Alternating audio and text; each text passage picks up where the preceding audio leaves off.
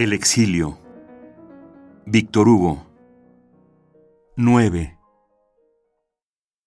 En el verano de 1867, Luis Bonaparte había alcanzado el máximo de gloria posible por un crimen. Estaba en la cima de su montaña, pues se llega a lo alto de la vergüenza. Nada le representaba obstáculo alguno. Era infame y supremo. Ninguna victoria más completa, ya que parecía haber vencido las conciencias. Majestades y altezas, todo estaba a sus pies o entre sus brazos. Windsor, el Kremlin, Schönbrunn y Potsdam se daban cita en las Tullerías. Lo tenía todo. La gloria política, el señor Rouet, la gloria militar, el señor Bazin y la gloria literaria el señor Nizar. Era aceptado por los grandes genios, tales como los señores Villard y Mérimée. El 2 de diciembre tuvo para él la duración de los 15 años de Tácito. El imperio estaba en pleno triunfo y en pleno mediodía se desplegaba. Se hacía burla de Homero en los teatros y de Shakespeare en la academia. Los profesores de historia afirmaban que Leónidas y Guillermo Tell no habían existido jamás. Todo estaba en armonía. Nada desentonaba y había concierto entre la banalidad de las ideas y la sumisión de los hombres. La bajeza de las doctrinas era igual a la soberbia de los personajes. El envilecimiento hacía ley. Había una suerte de Anglo-Francia, mitad de Bonaparte y de Victoria, compuesta de libertad, según Palmerston, y de imperio, según Troplong más que una alianza, casi un beso.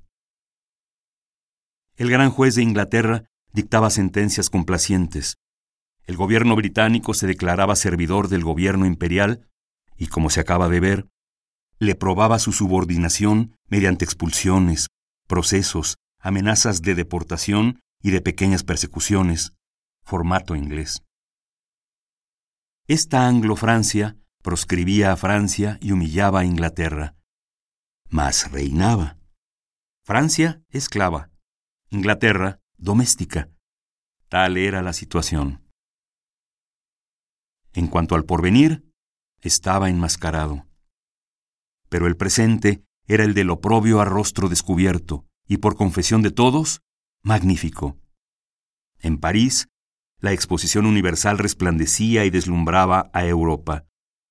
Había allí maravillas, entre otras, sobre un pedestal, el cañón Krupp, y el emperador de los franceses felicitaba al rey de Prusia.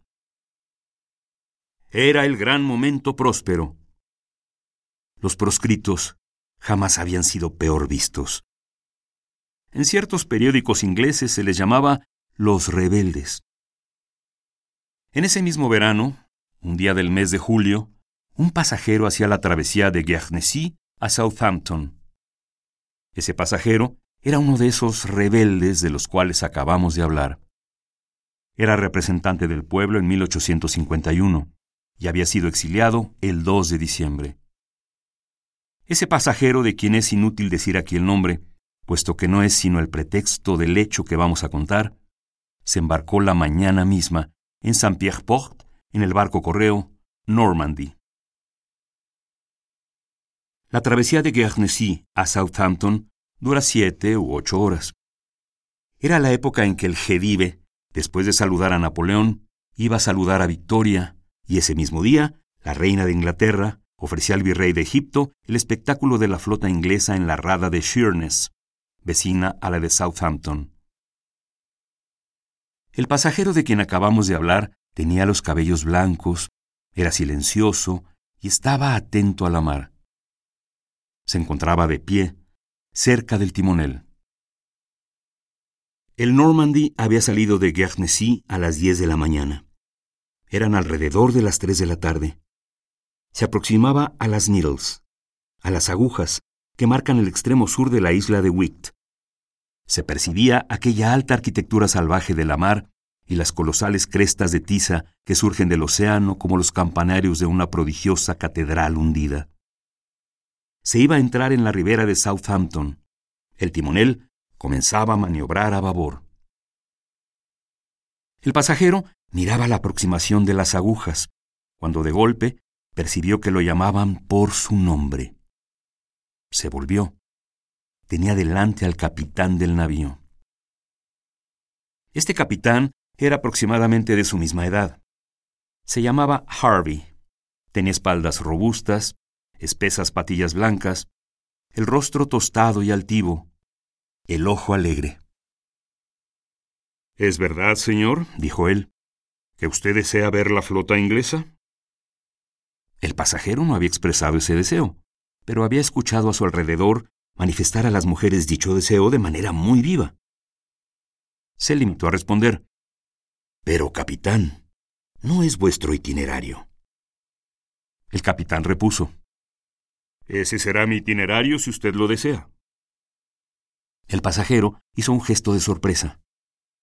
¿Cambiar vuestra ruta? Sí. ¿Para agradarme? Sí. Un buque francés no haría eso por mí. ¿Lo que un buque francés no haría por usted? dijo el capitán. Un buque inglés lo hará. Y repuso. Solo que, por la responsabilidad ante mis jefes, escriba en mi libro vuestra voluntad. Y presentó su bitácora al pasajero, que escribió bajo su dictado, Deseo ver la flota inglesa, y firmó. Un momento después, el vapor torció a estribor, dejando a la izquierda las agujas y la ribera de Southampton, y entró en la rada de Sheerness. El espectáculo era bello, en efecto. Todas las baterías mezclaban sus fumarolas y sus albas. Las siluetas de grandes navíos acorazados escalonaban unas detrás de otras entre una bruma rojiza, vasto enredo de arboladuras que aparecían y desaparecían. El Normandy pasaba en medio de esas altas sombras, saludado por hurras. Ese transcurso entre la flota inglesa duró más de dos horas. Hacia las siete, cuando el Normandy arribó a Southampton, estaba empavesado.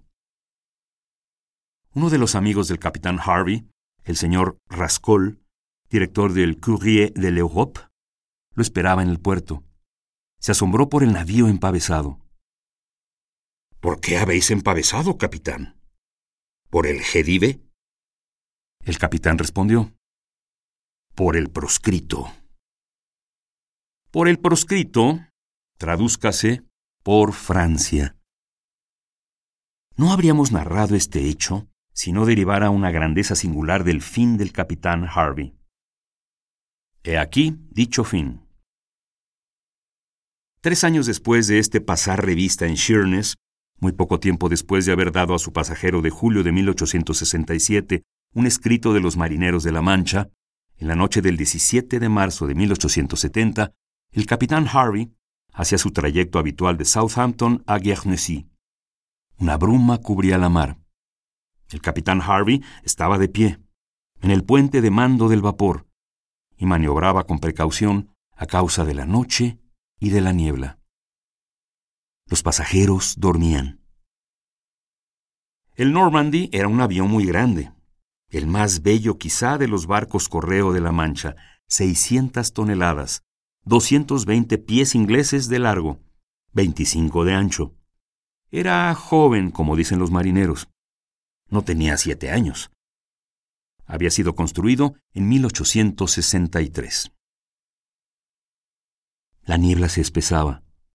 Se había salido de la ribera de Southampton. Estaba en plena mar, aproximadamente a 15 millas de las agujas. El barco avanzaba lentamente. Eran las cuatro de la mañana. La oscuridad era absoluta. Una suerte de techo bajo envolvía al vapor. Apenas se distinguía la punta del mástil. Nada tan terrible como esos navíos ciegos que van por la noche. De golpe, de entre la bruma, surgió una negrura, fantasma y montaña, un promontorio de sombra que corría sobre la espuma y horadaba las tinieblas. Era el Mary. Gran vapor de hélice, proveniente de Odessa, en dirección a Grimsby, con un cargamento de 500 toneladas de trigo. Rapidez enorme, peso inmenso. El Mary corría directo contra el Normandy. Ningún modo de evitar la colisión. Tan rápido se presentan esos espectros de navíos en la niebla. Son encuentros sin aproximación. Apenas se los acaba de ver, uno está muerto. El Mary, lanzado a todo vapor, tomó al Normandy de través y lo destripó. Por el choque, él mismo, averiado, se detuvo. En el Normandy iban 28 hombres de tripulación, una mujer de servicio, la camarera y 31 pasajeros, de los cuales 12 eran mujeres. La sacudida fue tremenda. En un instante, todos habían huido hacia el puente, semidesnudos, corriendo, gritando, llorando, hombres, mujeres, niños. El agua entraba furiosa. La caldera de la máquina, alcanzada por la ola, agonizaba. El navío no tenía mamparos estancos. Faltaban los cinturones salvavidas. El capitán Harvey, erguido sobre el puente de mando, gritó. Silencio todos y atención. Las lanchas a la mar. Las mujeres a bordo. Los pasajeros enseguida. La tripulación después. Hay sesenta personas por salvar. Eran sesenta y uno, pero se olvidaba de sí. Se desamarran las embarcaciones, todos se precipitan. Esa prisa podía hacer zozobrar las lanchas. Ockleford, el teniente de navío, y los tres contramaestres, Goodwin, Bennett y West, contienen al gentío loco de horror. Dormir y de golpe e inmediatamente morir es horroroso. Sin embargo, por debajo de los gritos y del ruido se escuchaba la voz grave del capitán, y este breve diálogo se intercambiaba en las tinieblas. ¿Mecánico de a bordo Locks? Capitán. ¿Cómo está la caldera? Anegada. ¿El fuego? Apagado. ¿La máquina? Muerta. El capitán gritó. Teniente de navío Ockleford. El teniente respondió. Presente. El capitán repuso. ¿Cuántos minutos tenemos? Veinte. Es suficiente, dice el capitán. Que cada uno se embarque en su turno. Teniente Ockleford, ¿tiene sus pistolas? Sí, capitán. Levante la tapa de los sesos a todo hombre que quiera pasar antes de una mujer. Todos enmudecieron. Nadie se resistió. La muchedumbre sentía por encima de ella esa gran alma. El Mary, por su parte, había botado sus embarcaciones a la mar y venía al rescate del naufragio que había provocado. El salvamento se realizó con orden y casi sin lucha. Había, como siempre, tristes egoísmos. Hubo también patéticas abnegaciones. Harvey, impasible en su puesto de capitán, comandaba, dominaba, dirigía, se ocupaba de todo y de todos, gobernaba con calma esta angustia y parecía dar órdenes a la catástrofe. Se diría que el naufragio lo obedecía. En un momento dado gritó, ¡Salven a Clement! Clement era el grumete, un niño. El navío descendía lentamente en el agua profunda. Se apresuraba lo más posible el vaivén de las embarcaciones entre el Normandy y el Mary. ¡Dense prisa! gritaba el capitán. En el vigésimo minuto el vapor zozobró. La proa se sumergió primero. Enseguida, la popa. El capitán Harvey, de pie sobre el puente de mando, sin hacer gesto alguno, sin decir una palabra, entró inmóvil en el abismo. Se veía, a través de la bruma siniestra, aquella estatua negra hundirse en la mar. Así terminó el capitán Harvey, que reciba aquí el adiós del proscrito. Ningún marinero de la Mancha lo igualaba. Después de haberse impuesto toda su vida el deber de ser hombre, al morir hizo uso del derecho de ser héroe. 10. ¿El proscrito odia al proscriptor? No. Lo combate. Es todo. ¿A ultranza? Sí. Siempre como enemigo público. Jamás como enemigo personal. La cólera del hombre honesto no va más allá de lo necesario. El proscrito execra al tirano e ignora a la persona del proscriptor. Si la conoce, no la ataca, salvo en la proporción del deber. Si es preciso, el proscrito hace justicia al proscriptor. Si el proscriptor, por ejemplo, es en cierta medida escritor y tiene una literatura suficiente, el proscrito lo acepta y gustosamente. Es incontestable, dicho sea de paso, que Napoleón III pudo haber sido un académico decoroso. La academia bajo el imperio, por cortesía sin duda, había rebajado suficientemente su nivel para que el emperador pudiese formar parte de ella. El emperador pudo haberse creído allí entre sus pares literarios y su majestad no habría deslucido a la de los cuarenta.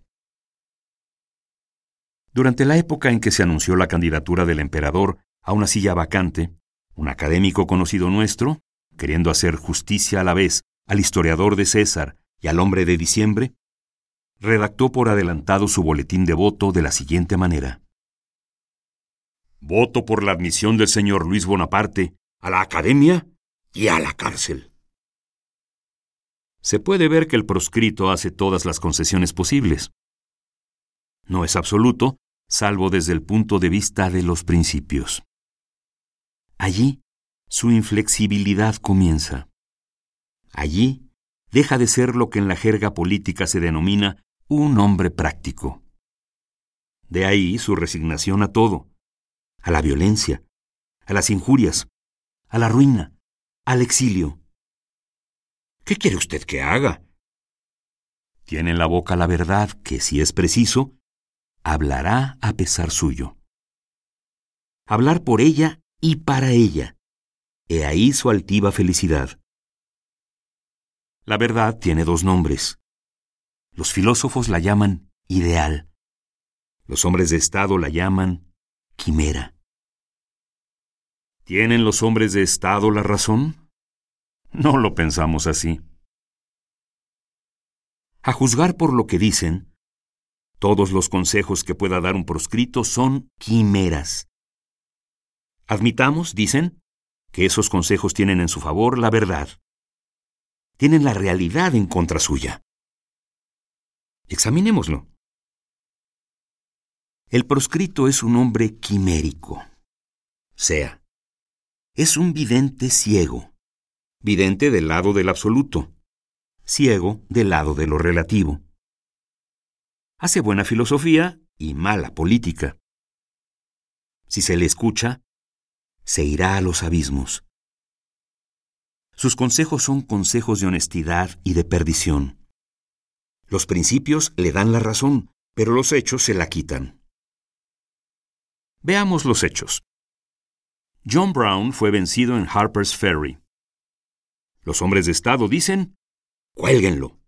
El proscrito dice, respétenlo. Cuelgan a John Brown. La Unión se disloca. La Guerra del Sur estalla. John Brown, salvado, era América salvada. Desde el punto de vista de los hechos, ¿quién tuvo razón?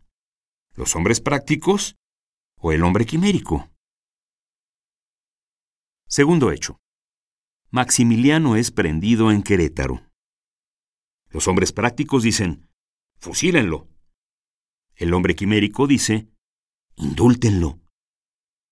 Fusilan a Maximiliano.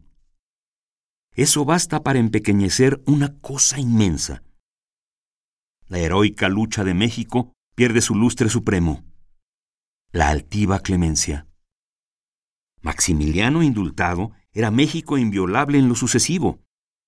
era esa nación que había logrado su independencia con la guerra, logrando con la civilización su soberanía. Era, sobre la frente de ese pueblo, después del casco, la corona. Esta vez también el hombre quimérico veía certeramente. Tercer hecho. Isabel es destronada. ¿Qué va a hacer de España? ¿República o monarquía? Que sea monarquía, dicen los hombres de Estado. Que sea república, dice el proscrito. El hombre quimérico no es escuchado. Los hombres prácticos se imponen. España se vuelve monarquía.